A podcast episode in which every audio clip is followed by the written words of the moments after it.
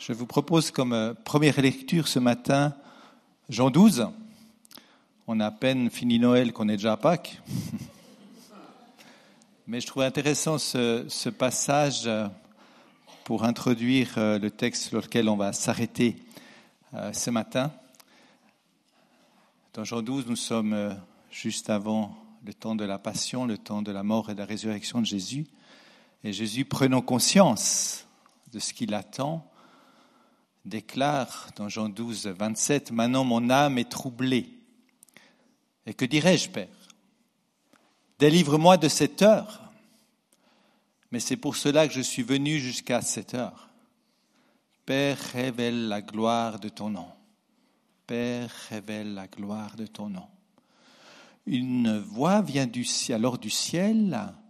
J'ai révélé sa gloire et je la révélerai encore. La foule qui était là et qui avait entendu disait que c'était le tonnerre. D'autres disaient un ange lui a parlé. Jésus reprit la parole. Ce n'est pas à cause de moi que cette voix s'est faite entendre, c'est à cause de vous. Jésus, qui est éternellement en communion, en relation avec son Père, Dieu, et avec le Saint-Esprit, prend conscience que pour porter le péché du monde, mon péché, le tien, devrait être séparé de son Père. Prend conscience de ce qui est devant lui. Il y a un combat intérieur. Il choisit de glorifier le nom de son Père. Et là, en appui à son choix, Dieu parle. L'équipe. Et c'est la dernière manifestation surnaturelle avant la croix. Et là, la foule, certains disent, oh, un ange lui a parlé. Quelque chose s'est passé de spécial là. D'autres disent, oh, c'est du tonnerre. Il n'y a rien d'extraordinaire.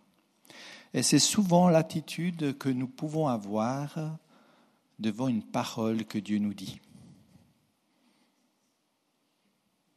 On peut se dire, ouais, bon, c'est pas si important que ça. C'est naturel. Ou on peut dire, euh, oui, oui, c'est fort, il y a, un ange lui a parlé, mais, mais moi je ne suis pas assez digne pour l'entendre, ou c'est pas pour moi, je ne suis pas assez bien. Ou, comme Jésus, il reconnaît que Dieu a parlé. Et il reçoit cela.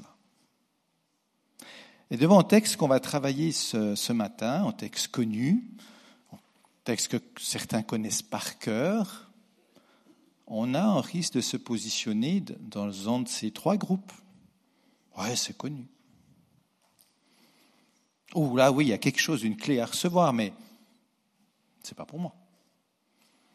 Oh oui, merci Seigneur, parce une parole dans l'aujourd'hui de ma vie qui me nourrit, qui m'établit dans la suite que tu m'appelles à vivre. Et moi, je vous invite à ouvrir vos cœurs, ouvrir votre intelligence, ouvrir vos oreilles pour entendre une parole de Dieu. Seigneur, pardon de bien souvent minimiser quand tu nous parles.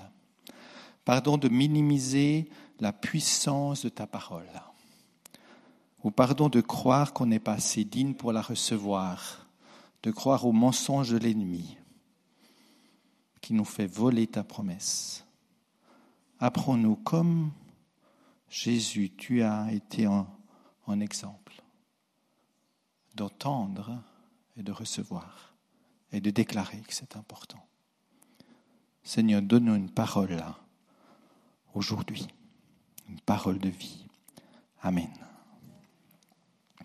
Je vous invite à ouvrir vos Bibles dans, dans Matthieu 14. Euh, avant de lire le texte, j'aimerais nous situer un petit peu où on est peut-être euh, avant. Donc Jésus est en Galilée. Il a pris conscience que sa région natale est incrédule dans le sens qu'il ne le reçoit pas comme envoyé de Dieu. Il vient de prendre conscience aussi, on lui a dit, que Jean-Baptiste, son cousin, celui qui a ouvert le chemin, qui a préparé pour lui le chemin, a été exécuté. C'est une nouvelle à recevoir, qui indique son chemin. Lui, il est le suivant. Et il a pris conscience de tout ça, il a choisi avec ses disciples, de, ses amis, de, de se retirer, d'avoir un temps de retraite, un peu comme on a fait cette semaine. Il s'est retiré. Le problème, c'est que la foule l'a trouvé. Et chose intéressante, il a pris soin de la foule, alors qu'il avait besoin d'être en retrait. Puis quand on parle d'une foule, c'est 5000 hommes, sans compter femmes et enfants. Donc si c'est comme dans l'église, deux tiers de femmes, un tiers d'hommes, euh, ça fait 15 000 personnes. Une foule. Puis les disciples qui croyaient avoir un de retraite, de vacances, disent, bon, qu'est-ce qu'on fait avec tout ce monde? Ben, nourrissez-les. Cinq pains, deux poissons. En miracle. Il nourrit la foule. Et suite à tout cela, on lit dans Matthieu 14, au verset 22. Aussitôt après, Jésus obligea les disciples à monter dans la barque et à les précéder sur l'autre rive pendant qu'il renverrait la foule. Quand il l'eut renvoyé, il monta sur la montagne pour prier à l'écart le soir venu. Il était seul. Donc il reprend ce temps de recul. Hein. et je trouve intéressant que Jésus, fils de Dieu, a besoin de temps de recul. La barque se trouvait déjà au milieu du lac, battue par les vagues, car le vent était contraire. À la fin de la nuit, Jésus alla vers eux en marchant sur le lac. Quand les disciples virent marcher sur le lac, ils furent affolés et dirent C'est un fantôme. Il faut juste dire là, c'était la deuxième nuit blanche hein, qu'ils avaient. Donc il faut comprendre qu'ils étaient fatigués, ils s'inquiétaient quand même de ce qui se passait. Et dans leur frayeur, ils poussèrent des cris. Jésus leur dit aussitôt, Rassurez-vous, c'est moi, n'ayez pas peur. Puis Pierre lui répondit, Seigneur, si c'est toi, ordonne-moi d'aller vers toi sur l'eau. Jésus lui dit, Viens. Pierre sortit de la barque et marcha sur l'eau pour aller vers Jésus. Mais voyant que le vent était fort, il eut peur et comme il commençait à s'enfoncer, il s'écria, Seigneur, sauve-moi. Aussitôt Jésus tendit la main, l'empoigna et lui dit, Homme peu de foi, pourquoi as-tu douté? Ils montèrent dans la barque et le vent tomba. Ceux qui étaient dans la barque vinrent se prosterner devant Jésus en disant, Tu es vraiment le Fils de Dieu.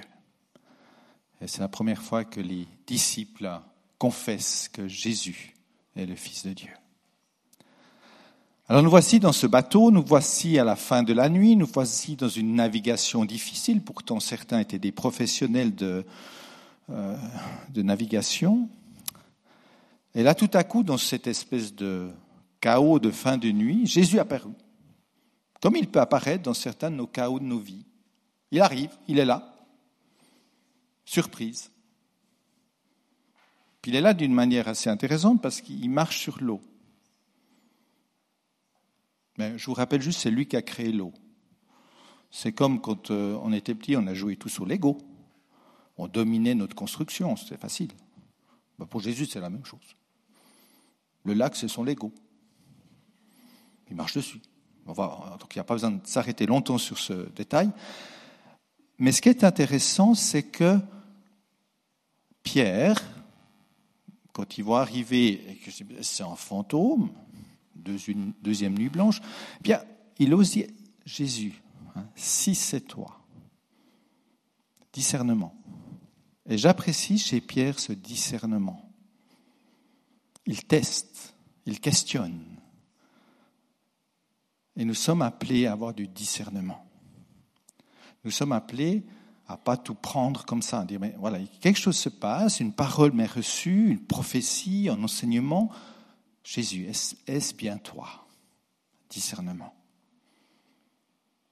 Et puis, si c'est toi, ben, dis-moi d'aller vers toi.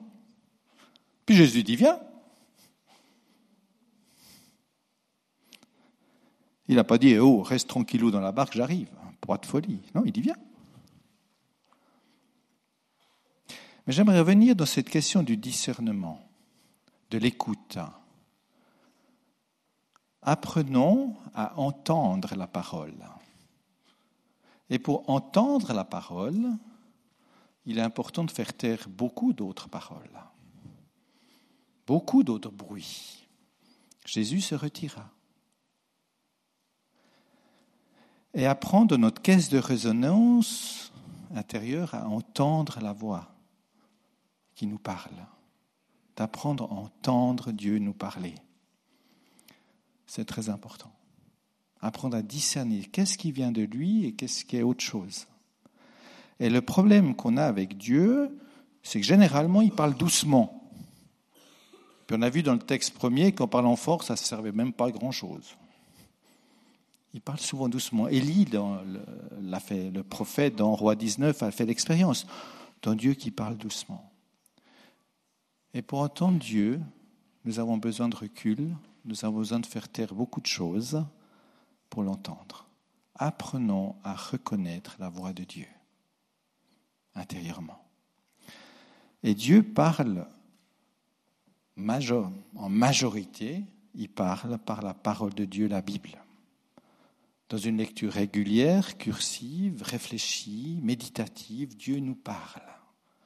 Gardons des espaces où Dieu nous parle. Recevons cette parole-là. Reconnaissons ce qu'il veut nous dire dans l'aujourd'hui de ma vie. Reconnaissons. Et puis il nous parle aussi peut-être par euh, d'autres moyens, par des prophéties, par des circonstances, par des conseils, par, par l'entourage, bien sûr. Apprenons à entendre quand Dieu nous dit quelque chose. Apprenons. Et puis quand on a compris que Dieu est en train de nous parler, hein, quand on, lit la, Bible, tout à coup il y a un verset qui nous saute aux yeux, comme ça, qui, Dieu me parle, qu'est-ce que je fais?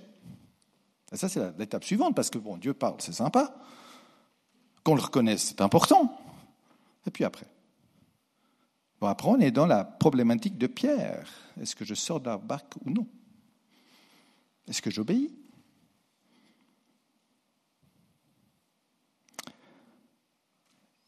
C'est pas n'importe qui qui lui dit viens.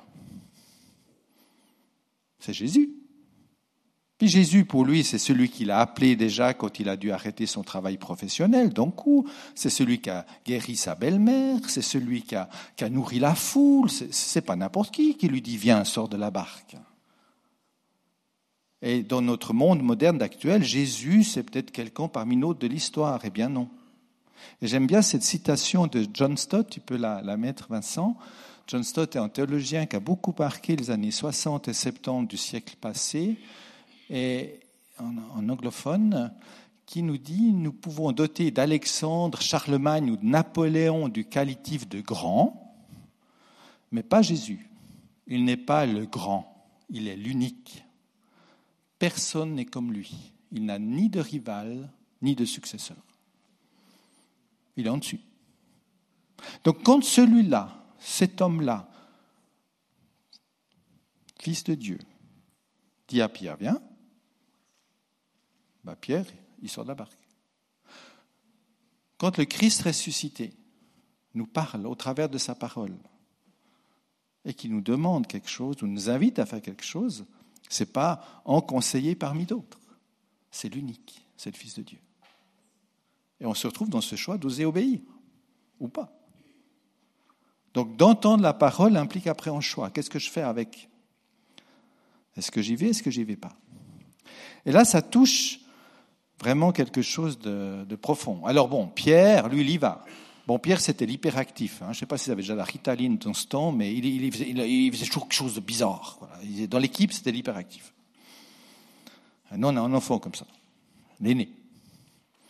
Est toujours en dehors de la norme.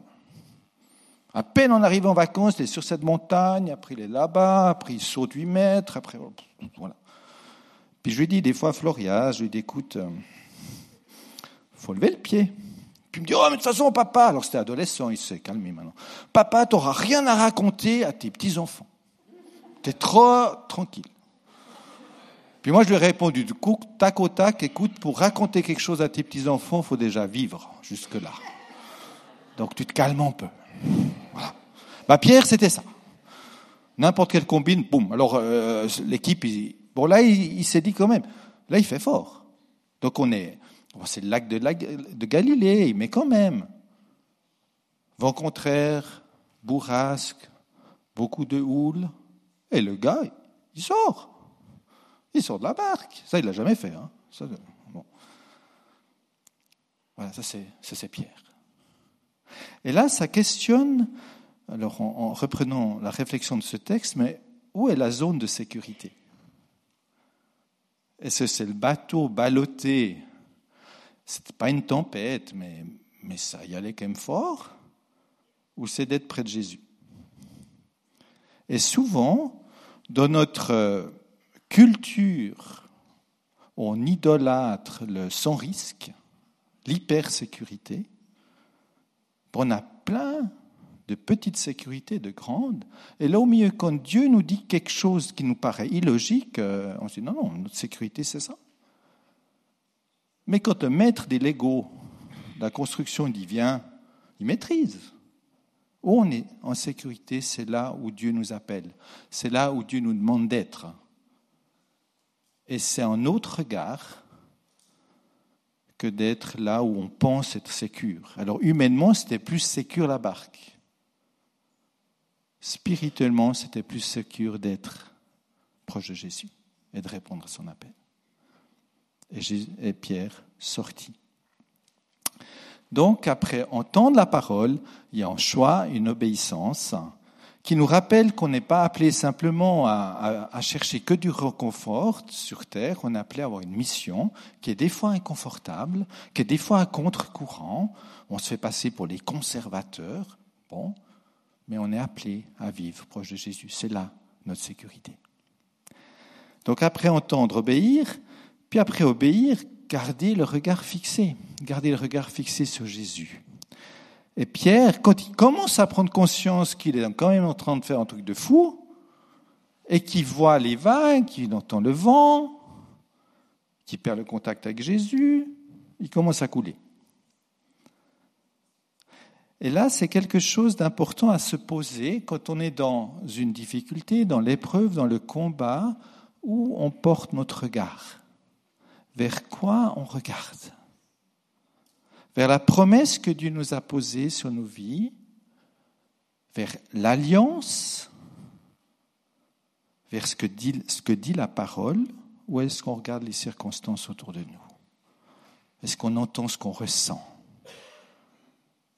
Et là, Pierre, il a commencé à prendre conscience des circonstances et il a coulé. Il a perdu le regard de Jésus. Et quand on traverse des difficultés, des doutes hein, et des questions et des combats intérieurs, c'est un bon test pour savoir où on porte notre regard. Où portons-nous notre regard? Et une manière de regarder à Jésus, très concrètement, c'est de le louer. Ce que nous avons vécu cette première demi-heure n'est pas simplement dans notre liturgie d'église protestante évangélique de tendance un petit peu spie, on passe par. Non, non.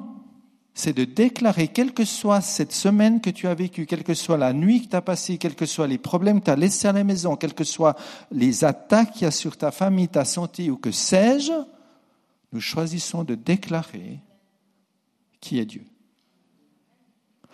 Pierre a coulé, mais c'est pas parce que Pierre a coulé que Jésus a coulé. Jésus l'a pas coulé.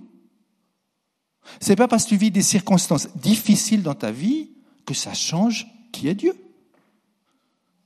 Et une manière de se recentrer, de regarder à nouveau, c'est de le louer. Et si on n'arrive pas d'une manière toute seule, on peut mettre de la louange, on peut mettre un CD qui nous porte dans cette direction, mais on peut aussi lire un psaume qui rappelle la grandeur de Dieu. Et que nos émotions tout à coup sont soumises à notre esprit qui est nourri par les promesses de la parole de Dieu que nous déclarons en adoration. Parce que Dieu ne change pas. On ne comprend pas toujours tout ce qui se passe, on prend des coups, mais Dieu ne change pas. Regardons à Jésus.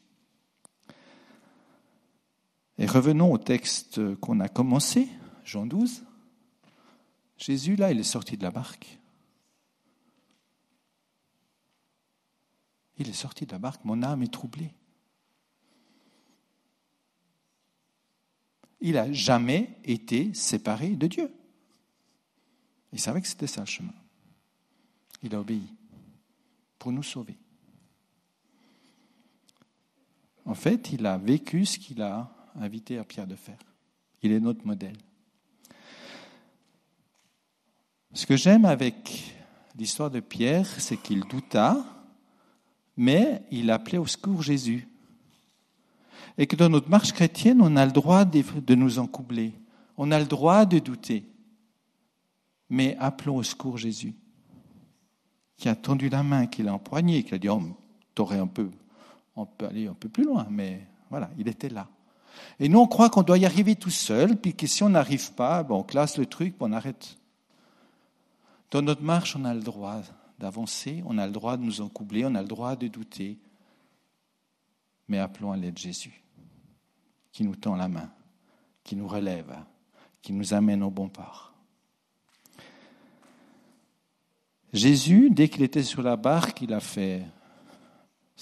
Tout à coup, tout est devenu tout calme. Un petit peu comme dans l'histoire de la tempête où il dormait, puis il a parlé contre le vent et c'est devenu calme. Parler, parole. Donc ça veut dire que quand Dieu dit quelque chose, c'est une puissance.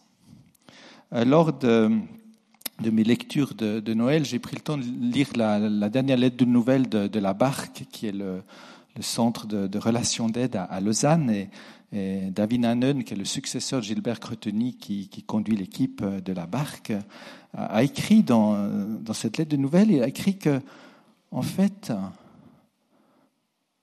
nous développons beaucoup dans notre temps de tout haut, on, essaye de faire du développement personnel pour s'améliorer. Mais au moment, c'est la parole qui change, la parole de Dieu.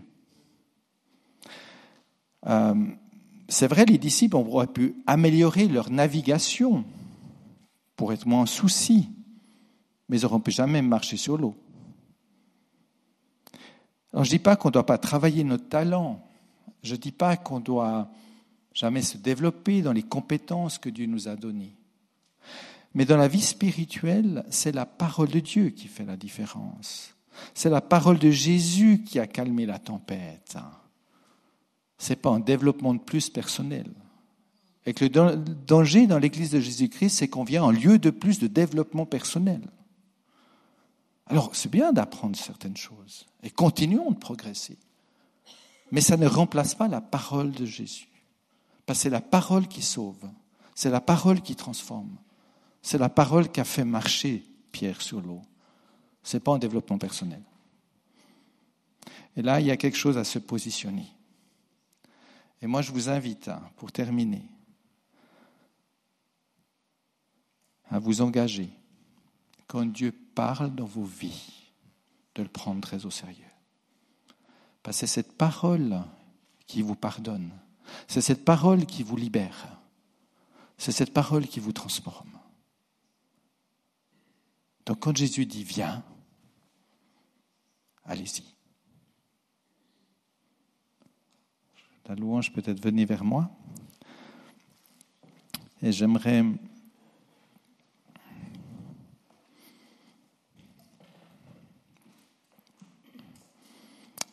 avant qu'on reprenne en chant, j'aimerais vraiment vous, vous exhorter à réfléchir maintenant où Dieu vous a rejoint. Quelle est la parole que Dieu vous a dite déjà dans cette première heure de culte? Vous savez que c'est Dieu qui vous a dit quelque chose sur une situation qui vous attend à la maison, sur quelque chose qui vous tracasse intérieurement. Prenez le temps de noter cette parole. Prenez le temps de, l'entendre et rentrez dans ce choix d'y obéir, ce choix de persévérer.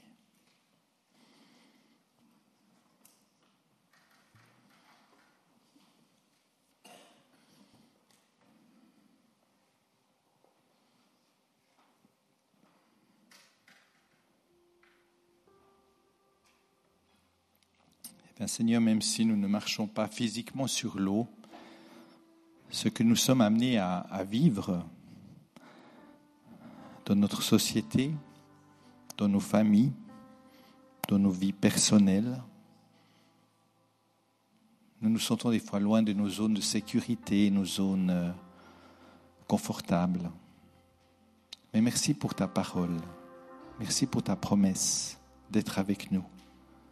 Et merci parce que en étant à ta suite, toi tu es devant. Nous ne sommes pas tout seuls.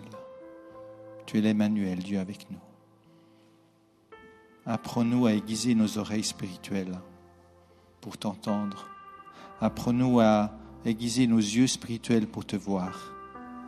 Apprends-nous à travailler notre persévérance, où nous fixons les regards sur toi, sur tes promesses, et non sur les circonstances, parce que tu es maître de toutes choses. Amen.